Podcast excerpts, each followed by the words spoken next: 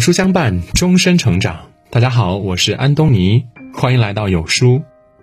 今天我们要分享的是一个人走上坡路的五大思维，请逼着自己养成。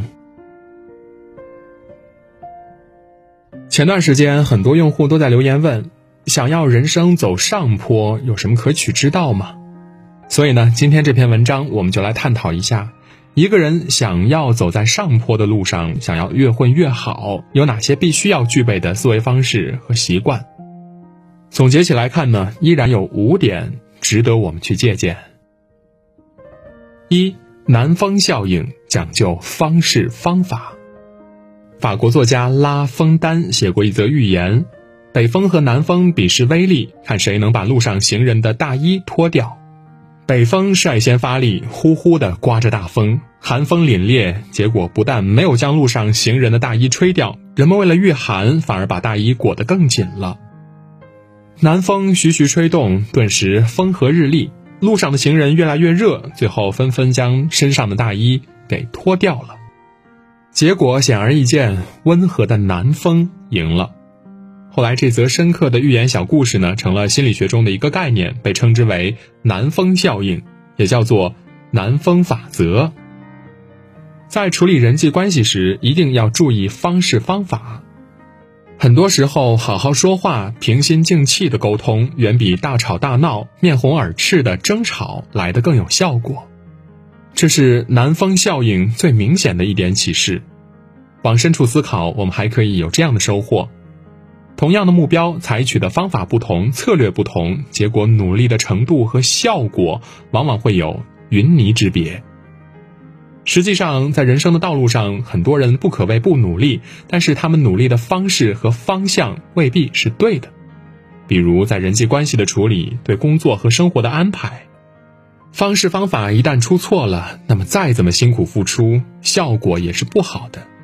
这就是当下很多人忙而无果的原因。建议有时候可以停下来思考思考，别让忙碌麻痹了自己。二，木桶效应，自我认知取长补短。一个木桶能装多少水，往往并不是取决于桶壁上最高的那块木板，而是最短的那块。这就是木桶效应。也有人称之为短板效应，这应该是很好理解的。比如说考研，如果你的英语很差，无法达到最低分数线，那么你的专业课、数学等等其他科目考得再好，也无济于事。对于落榜的人而言，英语就是决定你考研失败的短板。一个人想要混得越来越好，那么就一定要做到不断的自我精进，尽可能的提高自己，取长补短。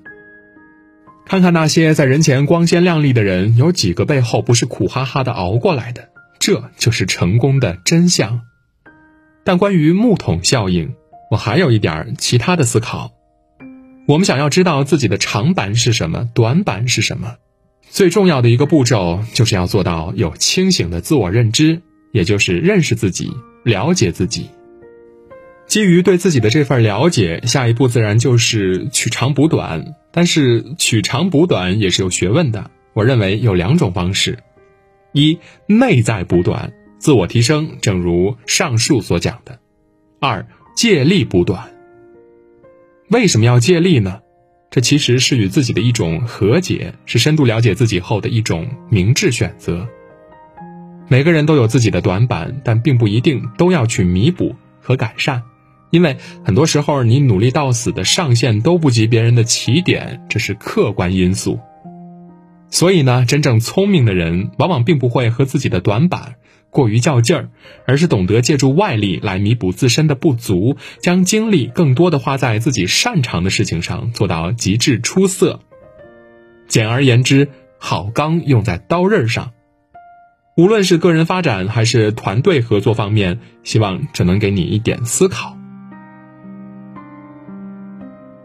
三绿灯效应，接纳和学习。红灯停，绿灯行，这是生活常识。那么，所谓绿灯效应，其实就是持一种开放的态度，面对和接纳所遇到的人和事。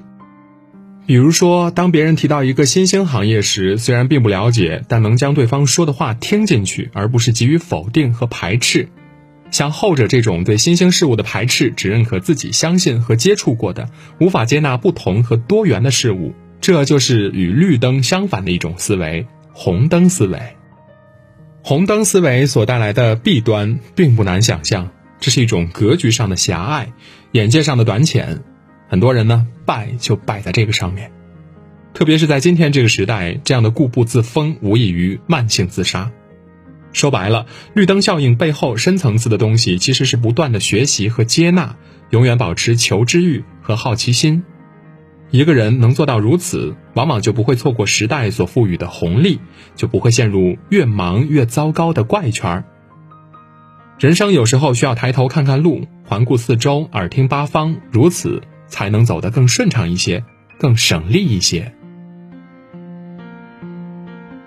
四糖果效应，自我控制能力。一位心理学家曾对一群四岁的孩子做过这样的测试，他对孩子们说：“桌上有两块糖，如果你能坚持二十分钟不吃，等我买完东西回来，这两块糖呢就全部给你。但如果你不能等这么长时间，那就只能得到一块糖了。”这对四岁的孩子来说呢，真的是很难选择。孩子们都想得到两块糖，但又不想熬二十分钟。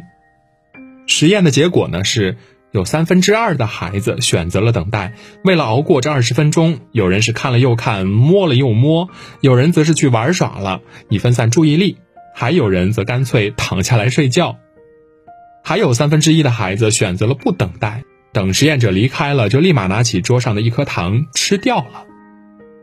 后来经过十二年的追踪，发现凡能熬过二十分钟的那些孩子呢，普遍都有较强的自制能力，处理问题能力强，敢于接受挑战；而那些选择一块糖的孩子，在处事时往往比较犹豫，顶不住挫折，任性。后来呢，又经过多年的跟踪观察，发现当年能耐心等待的孩子，事业上更容易获得成功。